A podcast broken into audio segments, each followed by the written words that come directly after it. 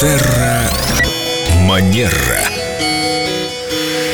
С нами Виктория Акатьева Костолева, наш специалист по этикету и не только, по психологии и вообще по хорошему настроению и апатии, с другой стороны.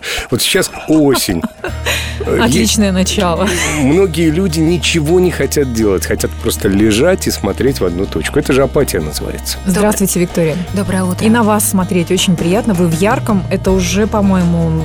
Шаг к преодолению апатии. Да, спасибо. Доброе Выручил. утро. Да, на самом деле, начиная отвечать на ваш вопрос, э, Семен, что делать, если случается апатия, то вот именно наличие ярких цветов в одежде, в гардеробе, в окружении, в интерьере, там, не знаю, ваша чашка, из которой вы пьете утренний кофе или чай, э, какие-то подушечки, которые у вас дома, это уже будет добавлять чуть-чуть больше энергии и ресурса, потому что действительно с наступлением осени, уж зимы, а у нас это и до, до, до мая, наверное, да, красок Да. очень мало, поэтому важно добавлять их. А то и до июня, июля. Секундочку, но бывают же компании, в которых дресс-код. Мы, конечно, понимаем, что у каждого цвета есть своя энергия, э, цветовая волна. И даже если ты в каком-то белье, говорят, что в ярком, это- ярком. да, например. Программа Да-да-да. становится интересной. да. Семен, секундочку. Белье свои волны, ну так скажем, да, из-под одежды каким-то образом отправляет другим сотрудникам, другим коллегам и может мешать работе. Даже если они его не видят. Да.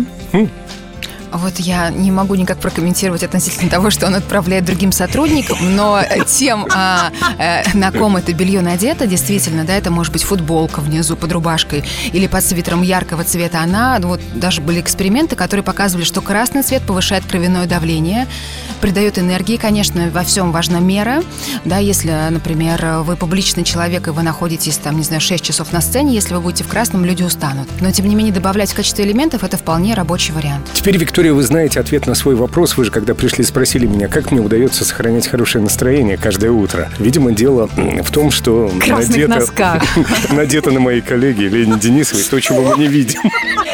Виктория, а серьезно, вы можете как специалист по этикету, как психолог порекомендовать нам что-то еще, как избавиться от осенней хандры или зимней? Кстати, отличается ли чем-то зимняя или осенняя хандра? В первую очередь мы страдаем от того, что действительно мало света, да, световой день укорачивается, а, от того, что мы сейчас очень мало двигаемся, от того, что мы редко выходим на свежий воздух. И а, я бы в первую очередь рекомендовала обратить внимание вот именно на эти моменты. Когда вы просыпаетесь, пусть в вашей комнате будет как можно больше яркого света, потому что сейчас, получается, мы просыпаемся утром темно, ложимся спать темно, световой день короткий, мы проводим его, как правило, на работе, и мы не видим света, а нам он необходим. Поэтому включать яркий свет, когда вы дома. Стараться выходить почаще на улицу на свежий воздух, не забывать о движении, особенно если ваша работа связана с сидячим образом жизни. И, конечно, обращать внимание на питание. Поменьше углеводов и сладкого. Да, и жечь свет. Мы поняли, отличные советы. А кто их оплачивает, эти счета?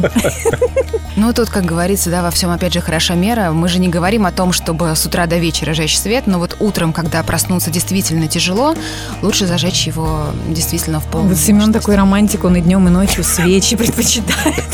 Нет, я не романтик, я по совету Александра Карташова, нашего диктора новостей, перешел на витамин D. Главное подобрать для себя подходящую дозировку, а лучше всего проконсультироваться с доктором. Терра Манера.